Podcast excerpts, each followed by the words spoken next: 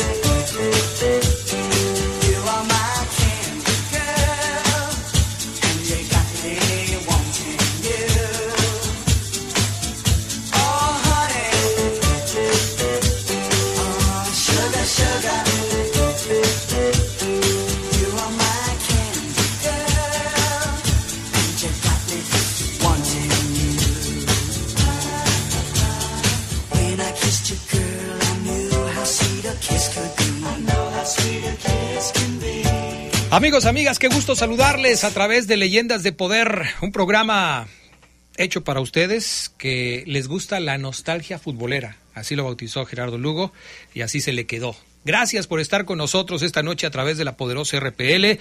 Hoy tenemos un programa especial eh, porque tenemos dos invitados. Tenemos dos invitados que representan a pues, los dos equipos de la ciudad. Y por supuesto que agradecemos que nos hayan acompañado esta tarde, esta noche ya, porque vamos a platicar de lo que ha sido su trayectoria, con eh, muchos detalles de lo que fue su trayectoria y la verdad es que pues les invitamos a que se queden con nosotros. Gracias a Brian Martínez, que está con nosotros como siempre en la cabina máster de la Poderosa. De hecho, ya la venimos a invadir. Aquí estamos en la cabina máster de la Poderosa RPL para estar más cómodos. Y saludo con gusto también a Gerardo Lugo Castillo, eh, siempre es un gusto saludarte, mi querido Geras. Estimado Adrián Castrejón Castro, buenas noches a la buena gente de Leyendas de Poder y hoy, como no, es un programa especial para, para los que hemos estado aquí en, en, esta, en este espacio, como ya lo decías, de, nostalgia futbolera y que quisimos invitar a, quienes, como tú lo, ya lo dijiste bien, representan eh, a esos dos equipos que le han dado a la ciudad euforia, lágrimas, de todo, victorias, derrotas, de todo, ¿no? Y yo creo que va a ser una, una hora excelente. Yo digo, tengo muchos recuerdos de, de los dos, eh, tengo muchos recuerdos de lo que hablas de los equipos en sus épocas buenas y en sus épocas malas. Eh, porque, bueno, conozco gente que lloraba con el descenso del Curtidores, conozco gente que lloraba con el descenso de León, pero también conozco gente que disfrutó los triunfos de los dos equipos y por supuesto hoy lo vamos a recordar. Como siempre, Gerardo Lugo, el encargado de presentar a nuestros invitados de esta noche. Pues mira, Adrián, hoy me atreví a hacer dos, dos invitados especiales y, nos ponemos de pie porque la verdad han sido, han sido gente de la ciudad que le han dado mucho y no solamente en el plano como futbolistas, sino también ya como entrenadores y como formadores de, jóvenes y entusiastas que quieren ser futbolistas. Y bueno, en primer lugar saludo con gusto profesor Lupillo Díaz.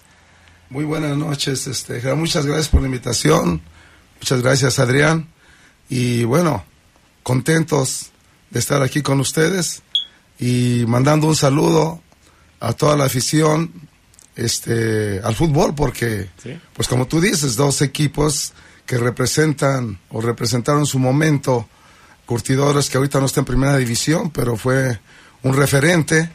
Y el Club León, bueno, de igual manera, ¿no? Dos, dos grandes equipos. Y bueno, pues es un gusto estar aquí con, con todos ustedes y mando un saludo a toda esa afición. Muchas gracias, profesor. Y, por parte del, del, cuadro del equipo que no quería perder, pues tenemos aquí nada más y nada menos que a Alejandro Villalobos, mi estimado gallito. Gracias por venir. No, gracias por la invitación. Estamos aquí para saludar a toda la gente y esperamos que, que el programa sea del agrado de la, de la afición. Bueno, y este, este espacio pues es para precisamente rendir ese homenaje a quienes sudaron la, la playera, ¿no? Sudaron las playeras, sobre todo los equipos aquí de la, de la ciudad.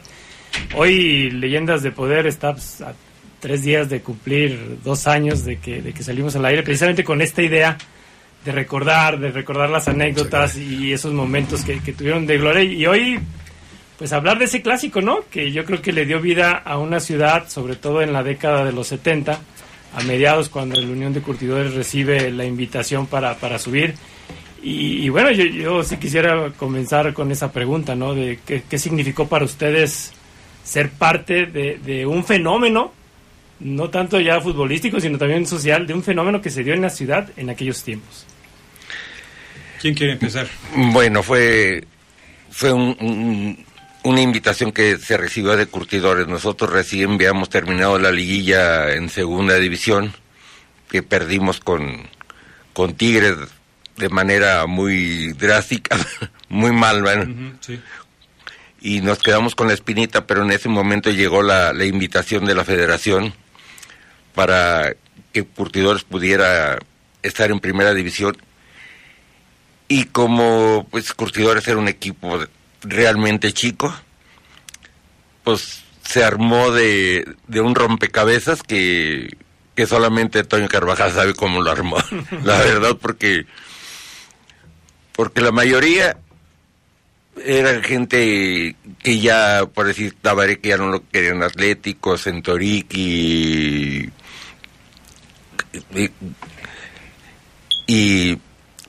quien era Lizardo, que éramos, que eran las gente que siempre jugaban, porque antes era tres, tres extranjeros nada más, exagerando cuatro, no como hoy que se que parece que juegan 25 extranjeros y ninguno ningún mexicano ojalá y eso se pudiera cambiar y, y fue un fenómeno que pues que que con las ganas y el deseo de de curtidores de hacer de ser un hombre hicimos una extraordinaria temporada en, el primer año. Es, es curioso Lupillo que hoy que la ciudad es grande hoy que la ciudad es industriosa es comercial es hasta una ciudad turística cuando antes era una ciudad eminentemente zapatera y nada más. Aquí se hacía zapato con el cuero que aquí mismo se curtía, pero pues no hablábamos de, de, cosas de turismo, no hablábamos de, de otro tipo de, comercio más que de ese. Y la ciudad dio para tener dos equipos en primera división. Eso es lo que dice Gerardo Lugo. Fue un fenómeno social que en la década de los setentas León, en ese contexto, pudo tener dos equipos de primera división algo que desgraciadamente ya no se ha, ya no se ha podido volver a tener. Eh, ¿Para ti qué significó el, estar eh, vigente en esa década de los 70, justamente enfrentando al otro equipo de la ciudad, que era la Unión de Curtidores? Porque quienes formaban parte de León y quienes formaban parte del Curtidores, de veras que pasan a la historia como jugadores que vivieron un momento único en la historia del fútbol de la ciudad. Nunca más lo hemos vuelto a ver, aunque sí, por supuesto, ha habido otras cosas, pero enfrentamientos entre León y Unión como equipos de primera división, con directivas totalmente diferentes y hasta antagónicas, con gente que era totalmente Unión y con gente que era totalmente León. ¿Qué significó para ti ese momento? Bueno, para mí tiene un significado muy grande, porque yo en ese momento vi nacer toda la pasión que despertó en la ciudad. Todo el mundo recuerda y se quedó en la retina de la gente ese 4-4. Eran mis inicios como jugador. Ya Alejandro estuvo antes, cuando él estaba en la reserva profesional del Club León, yo estaba en Cachorros. Sí. Después él pasó a Curtidores. Sí. Y después ahí me ascendieron ya este, a la reserva profesional y por ende, bueno, terminé ya apareciendo en la banca del primer equipo, en ese, precisamente en ese clásico. Sí.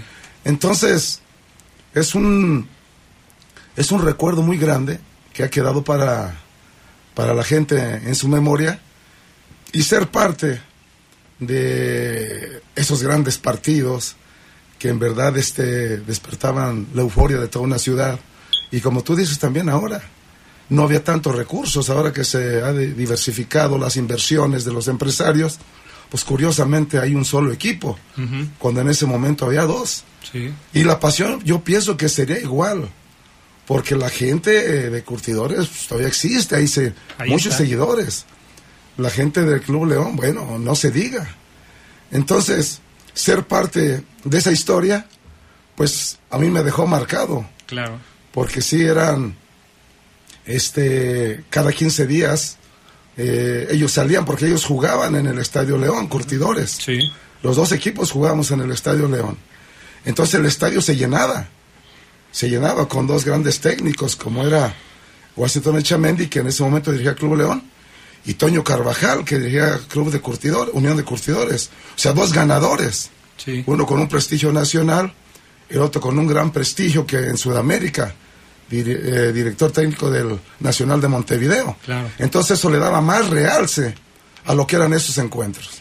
Pero fue, fue algo natural del jugador, ya estando en la cancha, o, fue alimentado por, por, por la dirección técnica, decir, a ver, es León, es Unión, somos, son diferentes, vamos a darle con todo, o ya fue algo que el mismo jugador sintió ya dentro de la cancha, porque todos los que han venido aquí del Unión, de León, nos han dicho del clásico que era a morir, que era a morir.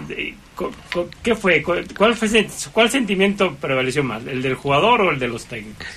Yo creo que era parte de los dos, porque habíamos gente que habíamos pasado por el Club León y era una un, un poquito de revancha.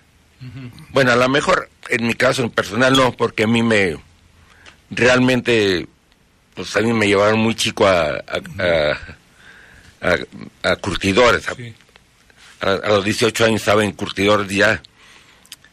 Yo pensé que, que tenía mucho futuro en el Club León, pero pues hubo un momento de cambio cuando llegó el profe Nogueira y en ese momento me, me dio salida y bueno, afortunadamente Toño me me llevó a Curtidores. Yo iba para iba para Querétaro y, ya cuando regresé ya estaba firmado en Curtidores. Yo ni sabía, faltaban dos días para empezar el campeonato y ya estaba en, en Curtidores.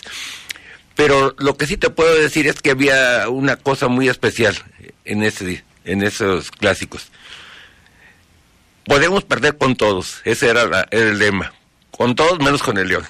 Y teníamos que salir a matarnos, era tanto ellos como nosotros. Era, era la muerte, era, teníamos que, era el orgullo, era la pasión, era todas esas cosas que, que nos inculcaban los técnicos.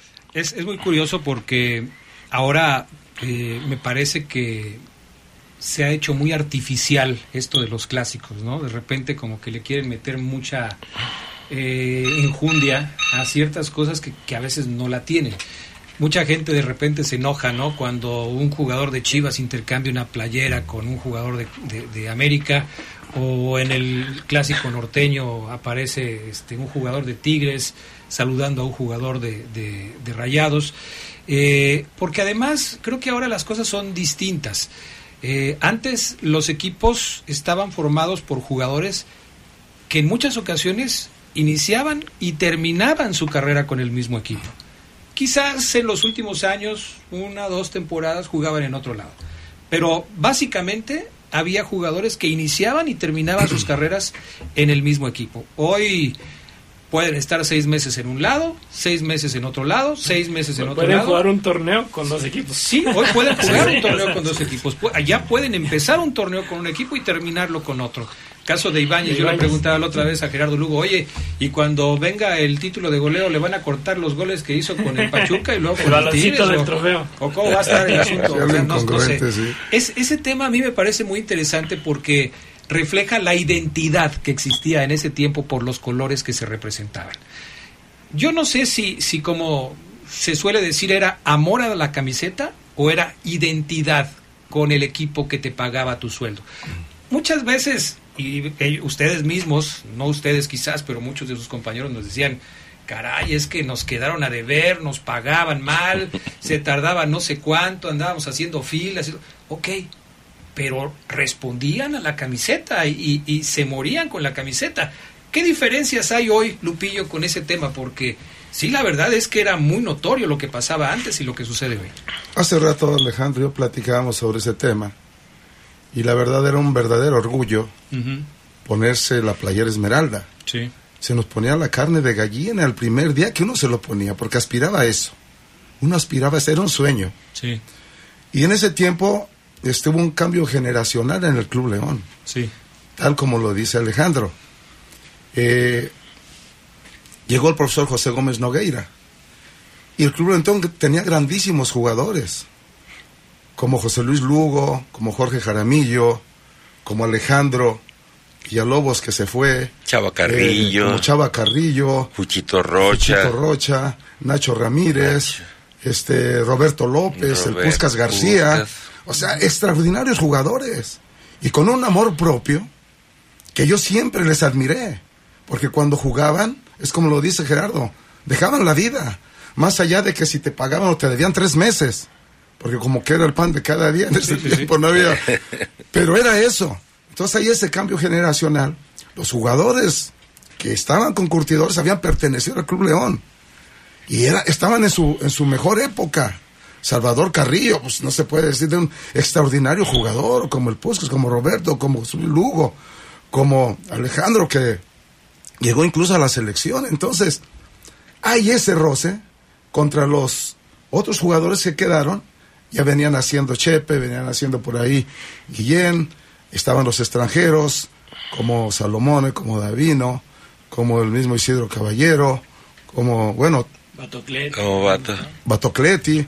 Entonces, imagínate toda esa pasión y con dos técnicos que a ninguno le gustaba perder. Yo me acuerdo que en esa liguilla del 74-75, este, lo primero que me dijo Washington, Echamendi, yo marca, iba a marcar a Oribe Maciel. Porque a Carlos Gómez le habían castigado ocho partidos. ¿Te acuerdas de ese conflicto? Salvador Carrillo, este Carlos Gómez que lo sigue por toda la, por toda la cancha. El árbitro lo quiere detener, arrastra al árbitro como 10, 15 metros. No, y para detener a Carlito estaba loco. Carlito, que, en gloria esté Carlito. Sí, sí, que, que, Dios, que descanse en paz. Lo primero que me dice, marca el petizo. Y quiero que me lo empotre allá. Así. Me lo empotre allá, en la alambrada. Y cuando vaya y que lo vea el juez de línea, porque veía todo, era muy vivo, el juez de línea está por donde usted juega. Va y se, disculpa, le da la mano y le dice, aquí te voy a enterrar. y yo, pues, tenía 18 años, 19 años. Entonces, esa era la pasión con la que se transmitía el deseo de ganar. Claro. De sentirte ganador, de ser superior. Y me imagino que por curtidores también con Toño, pues era supuesto, era lo mismo. O peor, Era lo mismo, o peor. Entonces, dos técnicos ganadores, dos técnicos muy pasionales. Contra dos grandes equipos, porque los dos, haz de cuenta el amor propio que ellos tenían, como dice eh, Alejandro, unos tal vez llevaban todavía ese recuerdo que los, de que habían salido y en su mejor momento porque tenían ahí 28, 29, yo creo que los más grandes eran 30 años. Sí. Pero con una gran capacidad futbolística y en su mejor etapa. Y salieron. Es que llegó una etapa cuando, cuando, cuando salieron del equipo, que en ese momento explotaron, por decir, Chava Carrillo, Memo, Roberto, eh, Tabaré, Centorique, que era un extraordinario jugador. Fausto, no, no, Fausto era, era un animal cuando arrancaba ya. ¿Ellos venían de segunda división? Ellos venían, eh, veníamos juntos. Ajá. Y había un jugadorazo extraordinario que teníamos nosotros, un mexicano, Hugo Dávila, que era, era de otro planeta. Eh, no tan lucidor como Chepe, pero era un todoterreno. Sí, sí. Era todoterreno. ¿Y a ustedes qué les decía eh, la tota? Porque ya nos dijo que les decía. sí, no, no, nosotros sabíamos y, nos decía, con todos podemos perder, menos con el León. Recuerden que si no, en la otra semana nos vemos. y así sabíamos que si no. No, pero aparte era el orgullo personal de, ser mejor cada día y, y demostrarle a, a la afición que merecíamos un, un lugar dentro del, del ámbito y del corazón de la, de la gente de León, que todos eran zapateros y todo el mundo quería que también Curtidores eh, figurara. Como el Club León ya era una tradición. El Club León era, bueno, lo puedo decir yo, desde niños era, era ilusión mía jugar en el Club León. Pero después las mismas circunstancias de la vida te cambian y y te haces de, del club que... Pues con el que estás, ¿no? Con el que estás. Y, te, y te lo digo muy orgulloso. Toda mi vida voy a ser curtidor. Claro. Vamos a la pausa. Hoy estamos platicando con José Guadalupe Díaz y con Alejandro Villalobos. Una plática sensacional con motivo de los dos años de Leyendas de Poder. Vamos a los mensajes y enseguida regresamos. Sigue con nosotros. Esto es Leyendas de Poder. Desde hace 32 años, el INE ha organizado más de 330 procesos electorales para elegir a quienes nos gobiernan. Y este ha sido el resultado después de cada elección. La paz pública. Gracias a la ciudadanía y al INE, hemos tenido elecciones libres, auténticas y pacíficas. Elecciones sin fraude porque hay reglas claras. Elecciones donde podemos elegir en libertad y sin presión. La paz hay que cuidarla. El voto libre no se toca. Mi INE es valioso porque mi INE nos une. El Gobierno de México, a través de la Secretaría de Infraestructura, Comunicaciones y Transportes, trabaja en la conectividad terrestre hacia el Aeropuerto Internacional Felipe Ángeles, que se ubica al norte de la CDMX en el municipio de Tecámac, Estado de México. De los nueve accesos contemplados destacan la modernización a ocho carriles de la autopista México-Pachuca, la construcción del entronque camino a San Jerónimo y la vialidad principal a la IFA. Acercamos el Aeropuerto Internacional Felipe Ángeles a ti. Secretaría de Infraestructura, Comunicaciones y Transportes. Gobierno de México. Continuamos con más de Leyendas de Poder.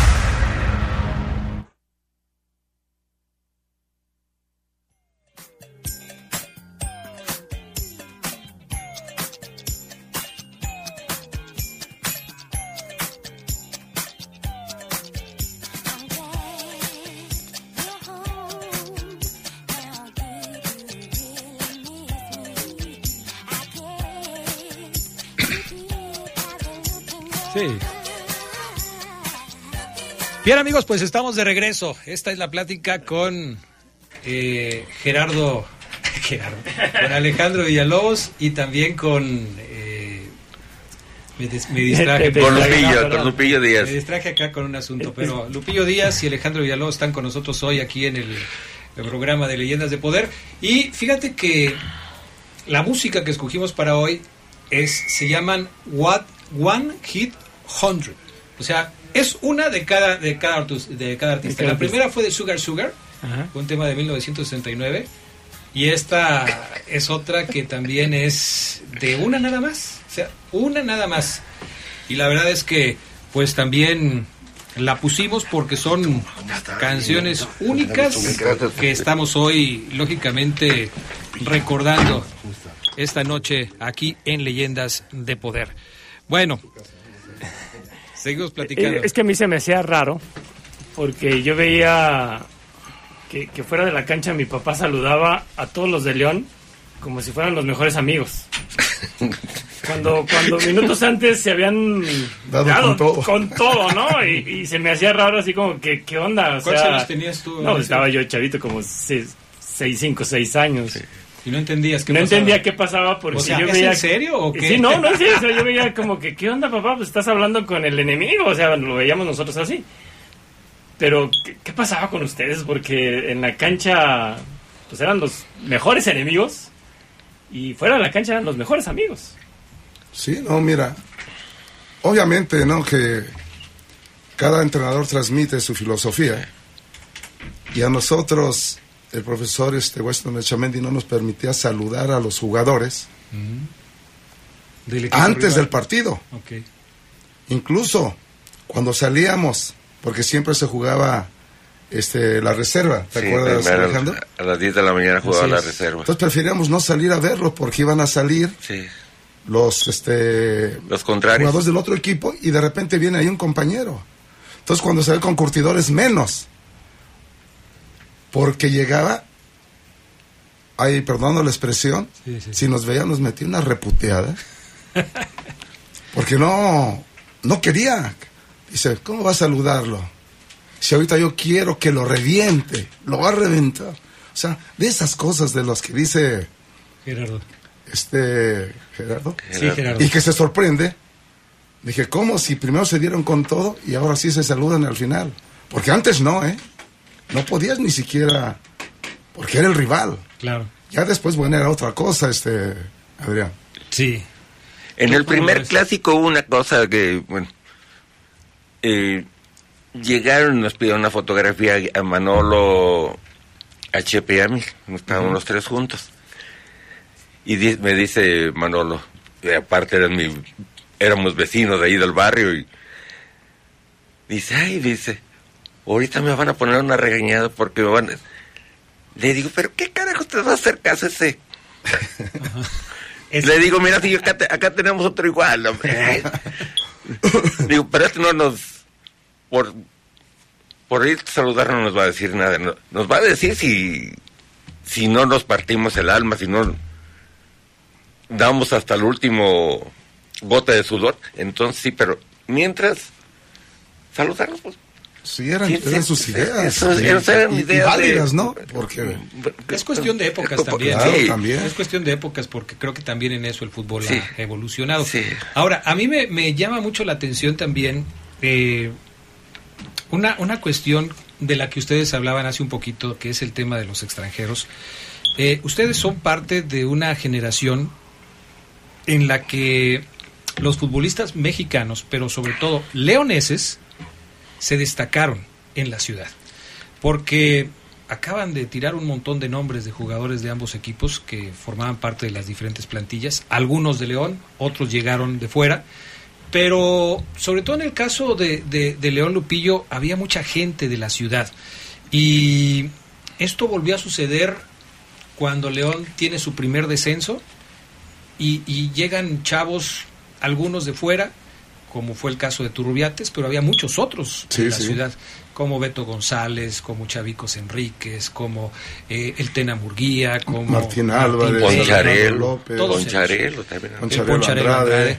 Eh, ¿A qué se debe que hoy eh, prácticamente sea pues algo que llama muchísimo la atención? o sea, es extraordinario que haya un jugador de León jugando en el León. O sea, ya es la excepción de la regla, cuando antes había muchos jugadores de León. Y te lo pregunto porque, bueno, tú has trabajado con jóvenes, los dos han trabajado con jóvenes y supongo que han detectado talento en las diferentes ligas en donde han estado. Y, uno se pregunta por qué no llegan todos esos chavos. ¿Por qué no están jugando en un equipo de primera división como, como León? Es más, ¿por qué algunos jugadores de León se tienen que ir a jugar en otros equipos, a buscar la oportunidad en otros lados. ¿Qué sucedía antes, en la época de ustedes, en las que esos jugadores se podían quedar o en el León o en el Curtidores, que no está sucediendo hoy? Bueno, en ese tiempo los técnicos eran también otros. Eh, yo recuerdo, y Alejandro no, no va a dejar mentir, que llegó un profesor José Gómez Nogueira cuando se da ese cambio. Sí, cuando cambió todo. Pero él tenía una comunicación tan buena con don Agustín Santillán, el Peterete, nuestro maestro, de que él conocía, le decía, ¿dónde están esos carajos? Así nos decía. quiero ver a todos los carajos, ¿cuántos tiene? Pero él se interesaba e iba al entrenamiento y hacíamos interescuadras con el primer equipo. Entonces él tenía prácticamente claro todo lo que acontecía en el trabajo de base. Y él era uno de los técnicos que más oportunidades dio a los novatos. De ahí ese cambio generacional que mencioné hace rato, donde él consideraba que ya los jugadores de 28 a 30 años pues ya no iban a ser para él este rentables, cuando tenían mucha calidad y todavía tenían años, pero venían atrás esas camadas como Delgado Camarena, ¿verdad? Sí. Como Luis Gómez, como este el mismo Chepe que ya empezaba también a sobresalir. Y lo venía yo, Chalo Rayas, este Rogelio Garnica, todos esos, pero daba la oportunidad y debutaba muchos. Sí. Entonces ahora ya los mismos técnicos ya no se ocupan ni se preocupan por ver el trabajo de base. Entonces, ¿cómo van a ver este en sus equipos jugadores jóvenes? Sí. No los van a ver, ¿por qué? Porque el técnico no se preocupa ni se ocupa de darles un seguimiento. Y bajo ese seguimiento, eh, hacer programas para en verdad hacer jugadores que sean competitivos en todos los aspectos. Y a nosotros sí nos dieron ese seguimiento. Pero tuvimos la fortuna de tener un maestro como don Agustín Santillán, que él tenía una disciplina y además era un tipo muy dedicado. Y tenían otro, como el profesor Gómez Nogueira, que fue cuando comenzó, después él se fue y llegó el profesor Washington Echamendi. Pero yo llegué cuando yo estaba, todavía cuando llegué ya estaba Rafael Álvarez. Sí. En ese tiempo, yo, yo cuando llegué a Cachorros. Creo, creo que ha sido, sin temor a equivocarnos, el mejor central que ha venido a México. Sí, bueno, sí, bueno, sí. aquí a León, más bien, perdón. Eh, fue, un, fue un tipo que, o un maestro, que nos enseñó muchas cosas. Yo tuve la, la bendición de haberlo, haber trabajado un año realmente ahí en, el torneo nacional de reservas, muchas cosas nos hizo ver cómo se tenían que hacer. Porque había gente que te enseñaba realmente. No había entrenadores que nomás llegan y se paran, no. Él, Rafa como jugador y como persona era un fuera de serie, que te ayudaba a, a ver tus deficiencias y trataba de ayudarte. Sí. Fue Rafa... Claro. No, te voy a poner el negro Santoyo y yo casi éramos de la edad y él ya estaba jugando. Y me dice Rafa dice vete unos dos años y luego regresas porque aquí no vas a jugar ahorita Sí, y fue, fue fue fue cuando me, me dieron la salida para que fuera a Querétaro. Pero en ese momento Carvajal agarró a, Curtidores y mismo Agustillo pues me di cuenta de Pete que fue el que intercedió que mejor me fuera a Curtidores Sí, y abundando sobre el tema de lo que dice de Rafael Álvarez, el Pete nos tenía allí en la tribuna. Sí. Hacíamos gol contra el primer equipo. Pero él nos tenía allí. Entonces veíamos esos grandes jugadores y nosotros veíamos todos los gestos técnicos que ellos desarrollaban para la marca, para un anticipo, para ir a una pelota aérea, para hacer una cobertura, para el don de mando con la categoría que mandaba. Entonces cada uno se identificaba con cada jugador en su puesto. Entonces eso nos daba un crecimiento y un conocimiento y una seguridad para cuando nosotros tuviéramos esa oportunidad, ya teníamos un modelo, Sí. un espejo, un ícono. Sí. Entonces, por eso avanzamos y por eso fuimos saliendo cada vez más y más, pero había esa comunicación entre el trabajo de base con un técnico como don Agustín Santillán y un técnico como Gómez Noguera y después, bueno, llega Washington Echamendi. Pero todos esos, te- esos jugadores dejaron escuela. ¿Quién no se acuerda de un Héctor Santoyo que a pesar de ser de la edad de Alejandro, no hombre, cómo creció? Sí. porque tenía un maestro, y así un Davino, y así un Mario Ayala, y así un Arturo Razo, un Salomone. Roberto era O sea, tipazo sale Davino y quién jugaba igual. Guillén. Mejor. Sale el chino, ¿quién llega? Chepe. Entonces, todos fuimos creciendo. Ahí sale Carlos Gómez, llego yo. Entonces, todos y cada uno de los jugadores que estábamos en el trabajo de base, teníamos la obligación de estar en la tribuna, ver los partidos interescuadras, jugar contra ellos los interescuadras, los domingos llegar desde temprano, irnos hasta que no terminara el partido y verlos y ya después decía, a ver, ¿qué vieron del partido de León? ¿Cómo jugó la defensa? ¿Quién alineó? O sea, nos hacía... Examen ahí. El PET ya. Una retroalimentación. Sí, entonces, bueno, pues, pero, pero eran técnicos didácticos que transmiten la enseñanza, que te dicen, mira, esto es así, esto es así, como dice él de Rafael Alves. Mira esto, esto otro. Vete dos años para que te foguees, regresa. Pero antes ya ibas con ese bagaje con el conocimiento con el conocimiento de, que tú que tú que tú ya podías hacer cosas que, que realmente ya. Aparte había gente que, que te apoyaba que te que te hacía ver las, los grandes errores. Por decir nosotros con Toño siempre después de los días lunes era una realimentación del partido mira esto esto lo pasó por te pasó esto por esto.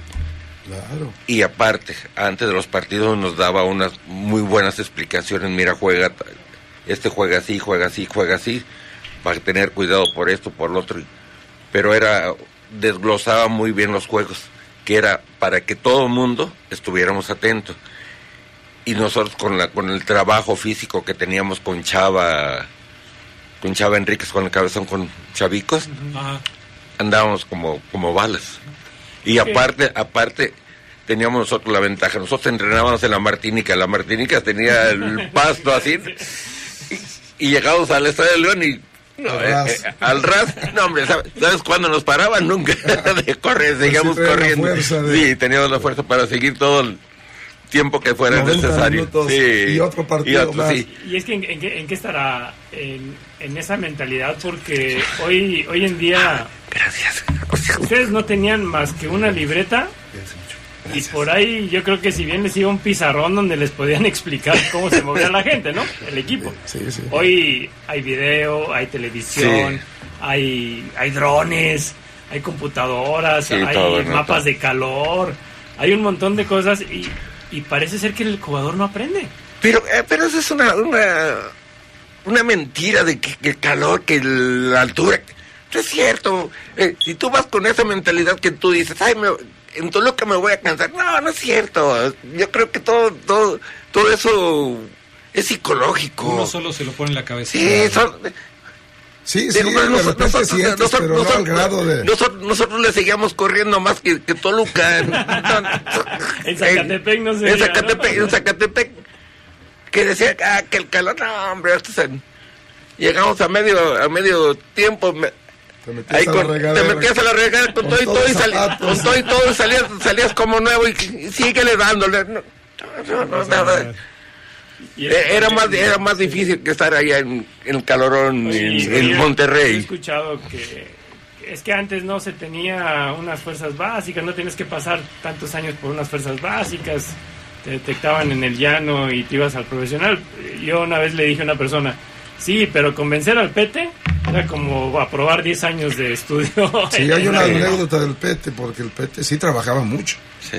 Él llegaba a seis y media de la mañana a su oficinita, a las 7 ya la abría, y así se iba a las 9, 10 de la noche, y, todavía iba a buscar jugadores. Entonces hay una anécdota de un muchacho que de tanto que entrenaba el Pete, todo, todo se iba a entrenar a gente de Lux, sí. era un equipo. Total que se andaba el Pete pues estresado de todo el trabajo. Y ve a un muchacho y le dice, eh, chamaco, venga. Estaba haciendo los ejercicios mal. Y le dice, mire, mejor váyase. Y venga dentro de un año. Lo agarró al pete en su, en su, día. En su día. y obviamente no estaba chico, pues el pete nos agarraba de 14, 15 años, 16 máximo. Y sí, se va el muchachito bien agüita. Nosotros nos quedamos viendo porque tenía un vocerrón el Pete. Sí, Entonces escuchamos. Entonces el chavito se va, apenas da como cinco, seis pasos y se regresa. Y le pregunta, le había dicho que regresaste dentro de un año. Y le dice el Pete, Pete, ¿y cuándo regreso? ¿En la mañana o en la tarde? Venga, ya, métase, pero avívese, carajo, avívese, carajo. Sí, llegó muy tierno. Vete. Y vengo en la mañana o en la tarde. Eso lo, desarmó al Pepe. Pues claro. Pero era era duro, era duro. Sí, sí, era, era duro, era duro. Esa anécdota. Sí, era, e, era, como cuando Carvajal nos metía a su cubículo. Ay, Dios santo, diciendo, dice, dice, ven tú. Dije, oh", dice, ¿ahora qué? Eh, o sea, no, ¿qué pues, fregados pasó? No, ¿qué chingas hicimos ahora? no, porque nos viene, cuando nos mandé ahí ya sabíamos que venía, pero fuerte la... Sí, sí, aquí, la vez que, hablamos sobre el pete con Agustín Santillán, ¿no? Con el pelón. Él decía que no, en estos tiempos mi papá hubiera recibido como mil demandas por la forma en cómo nos hablaba. Sí, hoy las cosas son totalmente No, no, pero, si, es, si es por tu bien tienes que aceptar las cosas. Ya no puedes ser tan tan niño toda la vida, que, que te estén consintiendo, no, no. Y tienes que llegar un momento que tienes que apretarles, porque si no va a ser un relajo para el técnico que, todo el mundo se va a pasar por arriba de él. Si no se respeta la autoridad. si no. Y tiene que tener uno la humildad de saber de que se equivocó y que los regaños están en el orden del día. Las cosas, los errores tienen consecuencias y hay que aceptarlas y hay que corregirlos. Bueno, tantos años que tiene el Tuca y todavía se oye las, que, las que les da, las mentadas que les da y pues tienen que aguantar. nos escriben aquí, dice excelente noche para todos ustedes, felicidades por los invitados que tienen hoy. Eh, preguntarles a los flamantes invitados que si alguien de los dos jugó con la Pantera Rosa, soy Arturo Ramírez de la calle Progreso de la zona centro. No, pues los dos jugamos. Los dos. También jugó Alejandro, yo también con, con Darío Miranda y Goyaz. Sí, el Daris. A, mí me, entrenó ahí en, Acción Deportiva, el programa que estaba ahí en la, en la deportiva, y, siempre era así, también como jugador, bien bromista, cuenta chistes. Ah, no, sí, sí, sí. No, una celebridad, Darío, porque la verdad tenía un don de gente y una gracia y una chispa. Donde todo el mundo este, le caía bien. Un día le dice Horacio López Salgado al Pampa, jugamos contra el Cruz Azul, y salió así todo, de rosa. Pero esa vez en el entrenamiento se le. El short que traía, color de rosa, se le descoció y se puso un naranja. Entonces era media, media rosa. Hasta un de ese naranja fosforescente. Y su, y su rosa con su panterita y le dice: Alberto, ¿quién viste a Monseñor? no, no. El papa se, se, se movía de risa y dice: ¿Pero quién viste a Monseñor? Pues sí, causó revuelo. ¿Quién se atrevía en los 70 a No, nadie, nadie. Cuando era todo seriedad. Sí. ¿Cómo eran? De gris se vertían los. De gris, o de negro, de negro. ¿Eh? Los árbitros siempre de negros. Los no, pero también, también José Luis. Lugo también era de negro, con una rayita así roja o, o, un rojo una rayita negra. Pero, era muy tradicional todo, ¿no? Pero no, un azul marino con rayita. como... No, no, no, no. O sea, los que, los que se sorprenden con Jorge Campos no conocieron a ah, No, no conocieron a Daris. definitivamente. Te mandan una foto desde Milwaukee de tu sobrino, Raúl El Juni, desde Milwaukee. Ah, hijo. por acá. Que anda por allá en, Milwaukee. Muchísimas gracias, este, ahí mándale, este, Adrián, por favor, dile que le mando muchísimos saludos. Pancho Rodríguez, que siempre nos escucha y, seguramente lo conoce. Saludos a Lupillo, su sobrino Raúl, el Juni, desde Milwaukee, Wisconsin. El hijado también, ah, mi sobrino y hijado. Juanito Velázquez, excelentes jugadores y el, el señor Roma, toda entrega ese gallo Villalobos. Gracias. Adrián, qué programa de lujo con dos auténticos ídolos de aquel tiempo. Los vi jugar y defender con verdadero pundonor su camiseta, algo que hoy en día no se ve. Un placer escuchar a Lupillo Díaz y Alejandro Gallo Villalobos. Dice Lucha Medina, que es hija de don Fortino de Jesús Medina, seguramente ah, no, un periodista de primer nivel, primerísimo nivel, porque él te conocía desde un pedal de bicicleta hasta ah, una pues pelota hasta una pelota de básquetbol cuánto me estaba asustando profe. No no no no. Era completo. Completo y dedicado porque su bicicletita cubría todo Don Fortino Medina, que en paz descanse. Vamos a la pausa, regresamos enseguida con más. Ya vienen los relatos de poder, así es que no se vaya. Vamos a hacer contacto con Ricardo Jasso, que también tiene muchas preguntas para nuestros invitados. Hoy, Alejandro El Gallo Villalobos y Lupillo Díaz, representantes del Curtidores y de León, respectivamente, de aquella década, los 70. Impresionante lo, que, lo que se vivió en aquella época. Volvemos. Alejandro. y ustedes igualitos.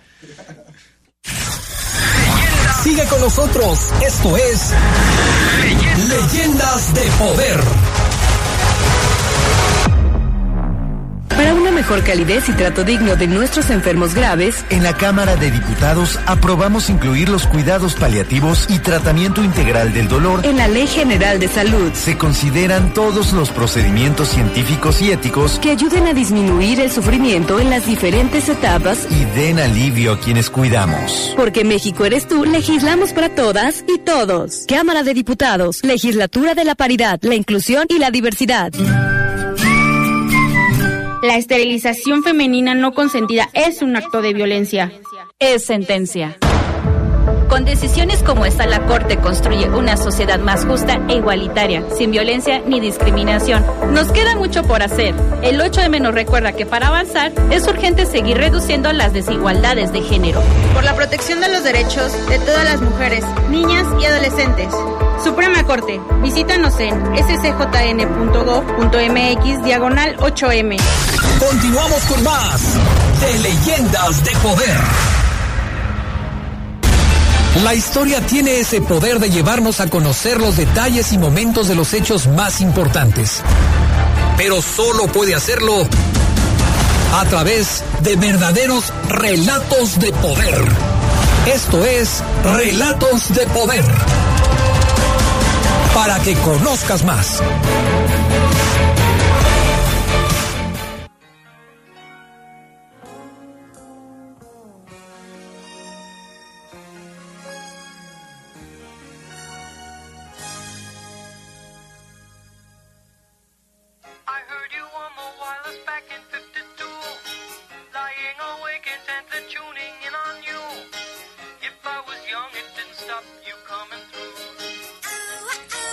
Bien, pues ya estamos de regreso, amigos. Eh, recta final del programa de hoy. Vámonos con Ricardo Jasso, a quien saludamos como siempre con muchísimo gusto. Mi estimado Ricardo, ¿cómo estás? Buenas noches. A propósito, bueno, creo que no nos está escuchando Ricardo.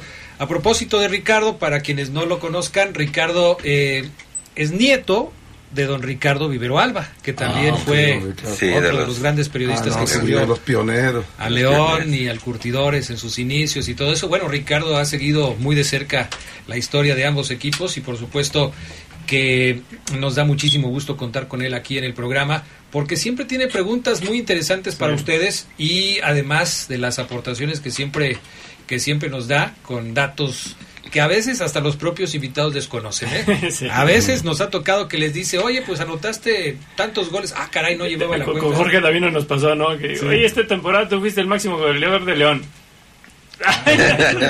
no, su papá le dejó ahí todo. todo, todo, todo, todo servido ahí porque don Ricardo era... Sí, todo un personaje. Sí, sí, sí. ¿Ya estás por ahí, Ricardo? Ya, Adrián, buenas noches. Adrián Gerardo, y a nuestros invitados Lupillo Díaz y Alejandro Villalobos. ¿Cómo se encuentran? No, muy bien. Perfecto. Muy bien, muy contentos y con un gusto de estar aquí compartiendo pues, todas esas anécdotas de, de los setentas con estos dos grandes equipos. ¿Qué les quieres preguntar a nuestros invitados el día de hoy, mi querido Ricardo? Para ambos, a quien no les tocó jugar y hoy no se escuchan, ¿cuáles eran sus características principales como defensores ah, e, en esa época? ¿Qué, ¿Cuáles eran sus características? Por ejemplo, Alejandro, ¿tú cómo te calificas? ¿Cuáles eran tus virtudes? Yo creo que era eh, la ubicación y aparte tenía una gran ventaja mis piernas largas y, y barría muy bien. barría muy bien y, cuando teníamos que meter la pata la metíamos sin, sin ningún temor. Siempre éramos gente que, que, que íbamos a todo, a todo, no, nada de... Medias tintas. De medias tintas, no, no. Y eso, creo que esa era la... Y también que, que el, el, Rafa Álvarez nos enseñó muy bien a cabecear. ¿Tú, Lupillo? Pues era la, la velocidad. Yo era, en Cachorros era central, ya cuando hacían la primera división, el lateral, entonces era la velocidad, era la resistencia, el ir bien arriba en el juego aéreo, el cierre, que me decían que un lateral es el ABC, cerrar bien, y obviamente la marca, porque tenía yo grandísimos jugadores que además de que jugaban bien, eran grandes marcadores como Arturo Razo y, Carlos Gómez. ¿Te encontraste algún día con algún coco para Lupillo Díaz? Hacía alguien que te costara trabajo que decías, ay, este sí le tengo que dar un estate quieto. Porque... Ah, no, hacía, había muchísimo. Recuerda que se jugaba con un 4-3-3, ¿estarás de acuerdo? Sí, es que era, con extremos, naturales. bueno, ya desaparecieron todos esos. Sí, sí. Entonces, los laterales nos enfrentábamos a grandísimos extremos. Y uno que me hacía sufrir mucho era Muñante. Era rápido, era fuerte, era este gambetero, tenía un cambio de ritmo. Increíble. Incluso Carlitos Gómez se la hizo. Lo enfrentó y se la tiraba larga. Y nada más lo Y, no, y nomás le decías adiós. Pero, nada más le hizo dos, porque la tercera lo esperó Carlitos. le rompió todo, le rompió la nariz. Siempre se la hizo dos veces. Agarró, la tiró larga, salió por otro lado un centro, remate de Benito Pardo, Atlético Español, travesaño. Profesor Gómez me dice, ¡Carlito, la concha! y nomás Carlitos, y lo agarra y le dice, Carlito, a la siguiente. ¿Te acuerdas de esa jugada? Le desapareció. El uniforme de Atlético Español era blanco. Blanco con Rojo. Rojo. Y llegó la autoridad, se lo llevaron a la delegación. Ah, a Carlos. Sí. Sí. Sí, a Carlos. Entonces con esos maestros decía, cuando tenía 18 años, muchacho, la palabra muy dada en el fútbol, no se cague. No se me vaya a cagar, si no, no juega más. Entonces con esos jugadores de tanto temperamento, de tanto carácter, pues otra de las cosas que uno aprendía, como dice Alejandro Lavarrida, el hacerse sentir. Claro. La marca. Imponerse. Sí, sí, Ricardo. En la temporada 74-75, donde bien nos ha recordado Lupillo Díaz, que debutó profesionalmente, eh, ¿consideras, Lupillo, que el empate en liguilla, en esa fase a grupos con Unión, Unión de Curtidores y la derrota, fue lo que les quitó el título para que lo ganara Toluca, los resultados directos con el Unión? Sí, sí, sí, ahí perdimos nosotros el título. Porque nosotros el primer partido lo perdimos 1-0. El segundo lo empatamos a 1. Entonces llegamos a enfrentarnos con Toluca. Toluca tenía 6 puntos, nosotros teníamos 5. La jugada desafortunada de Héctor Santoyo, donde mete el autogol. Con Estupiñán. Con Estupiñán, además una cancha fangosa, donde Hugo Pineda se lanza y se resbala, todavía no alcanza a llegar. Entonces ellos suman 6 puntos, digo 8 puntos, nosotros en el de visita recíproca les ganamos 3-0, entonces nosotros hicimos 7. Pero ahí queda prácticamente nuestro título de campo. Nosotros fuimos primer lugar en ese, en ese torneo general. Este, los puntos que dejamos contra curtidores. De cuatro puntos, ganamos uno nada más. En esa época hay que recordar que los triunfos valían dos puntos. Dos puntos. Dos puntos y un punto. Cuatro puntos ganamos uno. Queda, Toluca, León, Curtidores y Cruz Azul. Cruz Azul, sí. porque se echaron a Pumas, ¿no? También. Sí. ¿Y cómo, cómo vivieron ustedes ese momento? Porque digo, para yo, creo, yo creo que ese momento nosotros de quedamos despedazados con, con, con los clásicos. Después vino Toluca, fuimos a Toluca bueno, jugamos aquí primero local contra Toluca y perdimos 2-0, algo así. 2-0. Estábamos fundidos ya. Estábamos fundidos. Y luego vamos a, vamos a Toluca y hicimos un extraordinario partido. Y el que nunca se había barrido en toda su vida, mi compadre eh, Cuevas, más bien no se barrió, se, se resbaló, se resbaló. Penal. Y penal. Pues sí. Pero los teníamos, los teníamos muertos. Les, jugamos como ellos jugaban. A la chica. A la chica, no, no, no pasaban de media cancha. Ah, sacaba uno y ya todavía estábamos nosotros en el campo de ellos y ellos estaban en el campo de nosotros. Lo estábamos, pero desafortunadamente, digo, es el resbalón de mi compadre Cuevas, ahí perdimos 1-0. Ya después a Cruz Azul lo, lo, superamos, y, pero pues ya, nosotros en el, momento cuando se lastimó Tabaré y se lastimó, parece que era Buscas o, o Roberto, y ahí nos nos, nos, nos, nos quedó mal el equipo, la parte defensiva, que casi nunca nunca hubo cambios. Era muy regular. Sí, muy regular casi. Normalmente de los 34 partidos que eran, jugábamos 32, que, que era muy difícil que, que hubiera cambios. Sí, sí, sí. Ricardo, ¿qué más le quieres preguntar a nuestros invitados? Alejandro, ¿qué ha significado don Antonio Carvajal en tu trayectoria futbolística? Eh, bueno, lo más importante fue Toño en, mi carrera que, siempre nos supo, que siempre me supo guiar, porque suponiendo eh, desde que llegué a León, Toño siempre me tuvo mucha mucha fe, porque el primer juego que hubo que tuvieron de torneo nacional de reserva nos tocó ir a Zacatepec y jugamos a las 2 de la tarde. Un calorón y a medio tiempo me sacó. Me sacó y pues me salí yo molesto, salí y dije, pues que hice malas cosas o qué. Y ya me fui enojado a la tribuna y me... Y para mi sorpresa fue que me sacó de suplente. ¿Quién iba a pensar que por decir que estaba Pedraza, que estaba Valverde y, y a mí me, me lleva a la banca por ellos? y siempre estuvo muy al pendiente de mi carrera y, más aparte como persona me ayudó mucho. Me hizo ver muchas circunstancias de la vida que, que le estoy agradecido de, de siempre. Porque Toño era muy franco en decirte las cosas como debías de ser. Toño era un tipazo.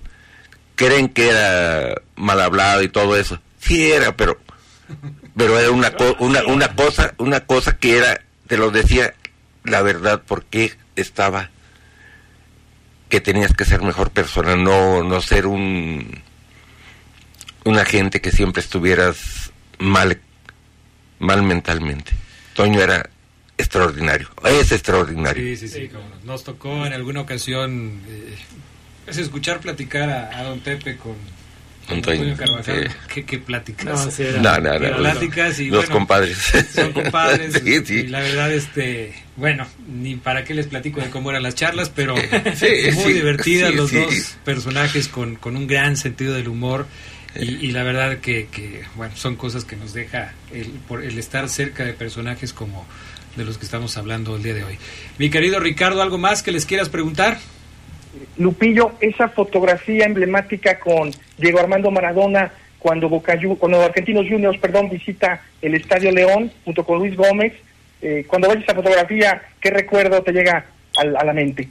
No, Ricardo, imagínate estar con una celebridad como Diego Armando Maradona, que el No Camp tuvo la fortuna de ser pisado por Maradona, por Pelé, por Carriz, por Beckenbauer, por todos esos grandísimos jugadores y, y, sacarme yo una foto y jugar contra ellos, contra él, en ese partido contra Argentinos Juniors. Este, no, pues imagínate un recuerdo este grandísimo y un orgullo estar ahí este retratado con él junto con el Bachita Gómez y, y su sobrinita. Entonces estar con una celebridad que pues como todo el mundo sabemos, nunca se va a olvidar. Claro. Dejó toda una historia, uno de los grandes del fútbol mundial, entonces para mí me llena de orgullo estar a su lado. Ricardo. Y un poco en la paridad de los encuentros de León y Unión de Curtidores, como estadística, Adrián, se enfrentaron en primera división León y Unión de Curtidores En el periodo de 1974 a 1984, 16 encuentros. El saldo, 5 triunfos para los verdes, 3 para Unión de Curtidores y 8 empates. Esa fue la calidad de los partidos de primera división entre León y Unión de Curtidores. Ahí ya estás contando incluso los que se jugaron en liguillas, ¿verdad? Y los de liguilla, ahí le sumaríamos a los dos de liguilla, donde si se los sumamos todavía la paridad es mayor, porque Unión tuvo el triunfo que recordábamos y el empate. Y, supongo, Ricardo, que eh, fueron todos empates, pero emocionantes, porque así eran ¿no? los duelos. Sí, sí. Ricardo. Muy emocionantes, Gerardo, sin duda. Recordamos, por supuesto, el 4-4, el del 10 de noviembre del 74, el primero, eh, donde, por cierto, Alejandro Villalobos, si no estoy mal, me, me corriges, Alejandro, fuiste expulsado, ¿verdad? Sí, vamos 3 a 1 ganando nosotros y, se me ocurrió darle una patada a Chepe. y, después se pusieron 4 a 3 y, y faltando uno o dos minutos, Centoriqui hizo el empate como siempre, Centorique les metía gol a León. Ese era, dice que venía a Jalisco, venía con cualquiera. El polaco siempre era. Y, no sabes, Alejandro, cómo recuerda mi papá esa expulsión, ¿eh? sí. íbamos ganando. no, eh, no, y lo que me costó a mí, pues me costó pagar un asado completo. Caramba. Bueno, pues estamos llegando al final del programa. ¿Algo más que les quieras decir, mi querido Ricardo? Pues un honor escucharos, de verdad que ha sido una gozada poder escuchar este testimonio de dos eh, personalidades, en el caso de Lupillo Díaz, un defensor que me parece la historia le ha hecho poca justicia porque debuta muy joven y antes de irse a Huaxtepec le toca grandes épocas con León, vacas flacas, y en mi lista de defensores emblemáticos de León, por supuesto que está Lupillo Díaz, y en el caso, por supuesto, de Alejandro Villalobos, defendiendo la selección nacional, incluso en esa eliminatoria de Juegos Olímpicos, dos leyendas auténticas de poder. Dos leyendas de poder a quien les agradecemos. Muchísimas gracias, Ricardo. Gracias. Bueno, pues llegamos al final del programa y llegamos también al final. Es, es curioso, estas cosas no suelen darse así, pero hoy se dan así. hoy estamos celebrando el segundo aniversario de Leyendas de Poder, pero también estamos celebrando la finalización de este ciclo. Eh, ha sido para nosotros eh, muy grato poder tener en este estudio a gente de la trayectoria como Lupillo Díaz, como Alejandro El Gallo Villalobos y como muchos otros futbolistas de León y de curtidores que han estado en este estudio compartiendo sus anécdotas, sus historias, los momentos tristes, los momentos de alegría y muchas otras anécdotas que han compartido con, con eh, todo el público de la poderosa RPL. Como ustedes saben, ya se los hemos venido platicando en los diferentes espacios de esta estación. A partir de la próxima semana habrá algunos ajustes en la programación de La Poderosa y por esa razón tenemos que dejar nuestro espacio para los nuevos proyectos que se vienen. Pero como siempre, pues muy agradecido eh, con las personas que colaboraron en este espacio desde el principio, hace justamente dos años. Primero, por supuesto, con eh, Gerardo Lugo Castillo, que pues ha sido fundamental para que podamos llevar a cabo este proyecto. La verdad que eh, siempre ha sido un honor eh, estar al lado de alguien tan profesional como Gerardo, un conocedor de todo lo que es el mundo del deporte, no solamente del fútbol. Fue fundamental eh, la agenda de trabajo de Gerardo Lugo para poder hacer este programa lo que llegó a ser, un programa en donde tuvimos una ventana para los exjugadores de León, de la Unión de Curtidores y de otros deportes, porque al final sumamos también a leyendas de otros deportes. Nos faltaron, por supuesto, varios y esperamos en algún momento poderlo retomar. Pero Gerardo Lugo Castillo, primero, pues muchas gracias por todo esto, por tu entusiasmo, por tus ganas, por tu profesionalismo para poder llevar a cabo este proyecto. Gracias porque desde el principio, cuando te lo propuse, dijiste, va, Va, ¿cómo no? A ti, a ti nunca te puedo decir que no, mi estimado Adrián, y, y cuando comentaste este proyecto, yo vi que era el, el, proyecto ideal como para rendir homenaje a, a, todos aquellos jugadores que yo vi jugar y que yo crecí con ellos y crecí viéndolos sufrir, gozar en un vestidor pues, gracias al trabajo de mi papá.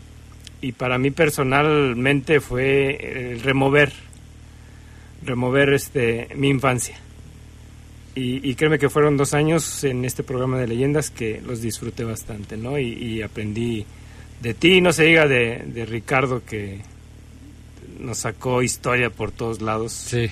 Y yo creo que también esta parte no solamente fue la entrevista, sino también ilustrar a la gente de, de quiénes fueron y de quiénes son los héroes de esta ciudad a través del fútbol y del deporte. Así es. Pues muchas gracias, mi estimado Gerardo Lugo. Gracias también a Ricardo Jasso, quien de manera muy desinteresada siempre colaboró con nosotros en este espacio. Decía Gerardo Lugo, ya empezaron las clases de historia del fútbol y tenía razón, porque siempre hay datos que nosotros no conocemos, siempre hay datos que incluso a muchos de los compañeros que están de invitados como Alejandro y como Lupillo, eh, en alguna ocasión ni ellos conocían, lo acabamos de decir, pero siempre es un gusto platicar con una persona tan profesional en el eh, recuento de los datos, las estadísticas, la historia de los equipos de la ciudad como León y el Unión de Curtidores. Tuve el gusto de trabajar con, con su abuelo, con eh, don Ricardo Vivero, eh, y ahora puedo también sentirme orgulloso de haber platicado y tenido como compañero a su nieto, a Ricardo Jasso Vivero, a quien no descarto que en algún otro proyecto nos volvamos a encontrar. Mi estimado Ricardo, de veras, muchas gracias por haber aceptado la invitación de formar parte de Leyendas de Poder. Muchísimas gracias, Adrián y Gerardo. Para mí, toda mi admiración hacia ustedes. En el cine, en la cancha, Adrián es un 10, un crack que mueve la pelota y Gerardo es el delantero habilidoso que anota en la horquilla. Para mí son grandes maestros, toda admiración.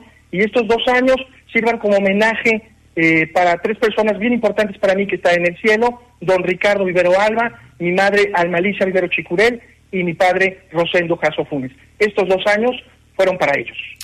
Y, nos sumamos a ese homenaje, mi estimado Ricardo, un abrazo para ti, para ellos, allá donde se encuentran y pues, insisto, por ahí nos volveremos a encontrar. Gracias, Ricardo. Un abrazo, hasta pronto. Gracias.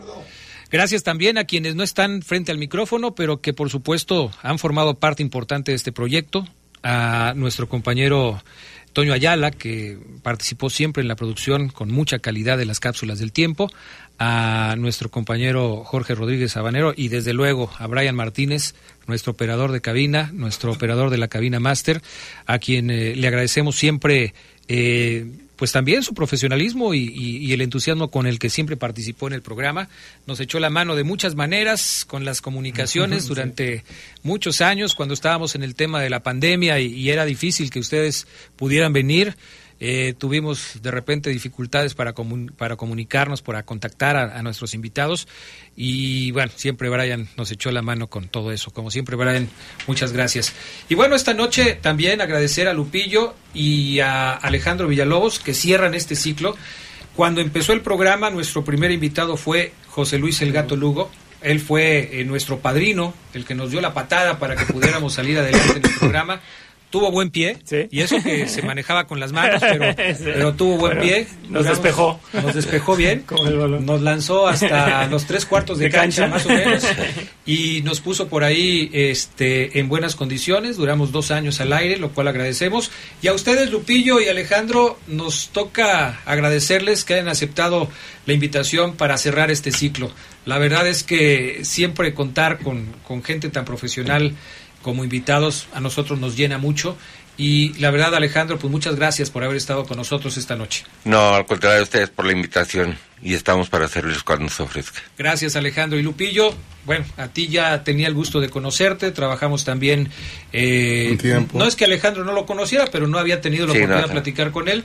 Contigo sí, Lupillo, alguna vez coincidimos también aquí en el Poder del Fútbol, compañero de muchos años con don Pepe Esquerra don Pepe Esquerra, que descanse. Y, hoy, bueno, pues eh, nos toca también agradecerte que nos hayas acompañado.